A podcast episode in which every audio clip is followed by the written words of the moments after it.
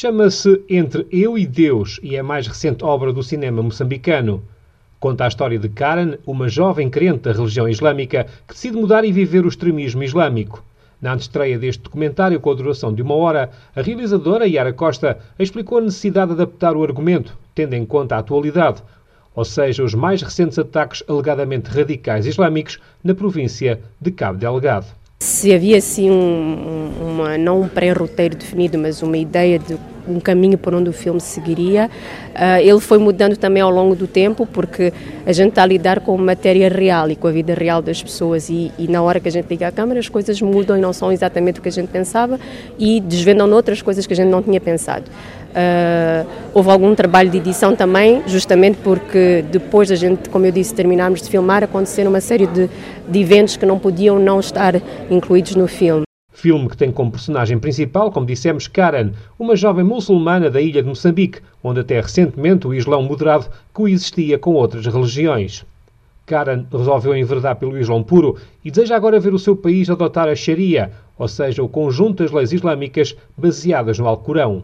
É a vida desta jovem moçambicana por trás do véu, com todas as suas dúvidas e contradições por ter seguido um caminho radical que este documentário procura mostrar. Entre Eu e Deus ganhou ainda um maior interesse depois dos ataques de homens armados, que começaram em outubro do ano passado no distrito de Mocimbo da Praia, como explica de novo a realizadora da obra, Yara Costa. A temática foi abordada antes do, do, dos acontecimentos eh, que foram noticiados na televisão. A gente acabou de filmar eh, um mês antes dos primeiros ataques do cima da praia e evidentemente agora é inevitável neste contexto que este filme não seja de certa forma a temática que o filme aborda, o filme não é sobre sobre isso, mas a temática que o filme aborda eh, é inevitável que seja de certa forma que haja uma ligação com o que está a acontecer no norte do país. E são estes acontecimentos de violência no norte do país que continuam a marcar de certa forma a atualidade em Moçambique. Daí que a estreia deste documentário Entre Eu e Deus, no auditório do Centro Franco-Moçambicano em Maputo, tenha sido um bom pretexto para realizar um debate para se falar da situação dos ataques em Cabo Delgado.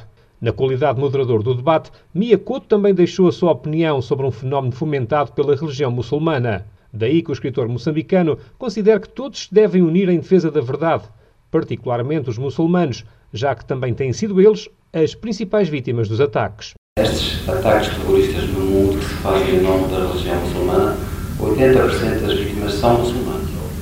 E são eles que estão à frente da batalha contra esses grupos que fazem a manipulação da religião por razões políticas, por razões de negócio, que é muito provavelmente o que está a acontecer. Mesmo com pouca qualidade, fica aqui esta declaração do credenciado escritor moçambicano Mia Couto, segundo o qual 80% das vítimas dos ataques terroristas no mundo são muçulmanos. Situação que dá que pensar. Com desejo de uma boa semana, recebam um forte abraço de Pedro Martins, a partir de Maputo, a Pérola do Índico.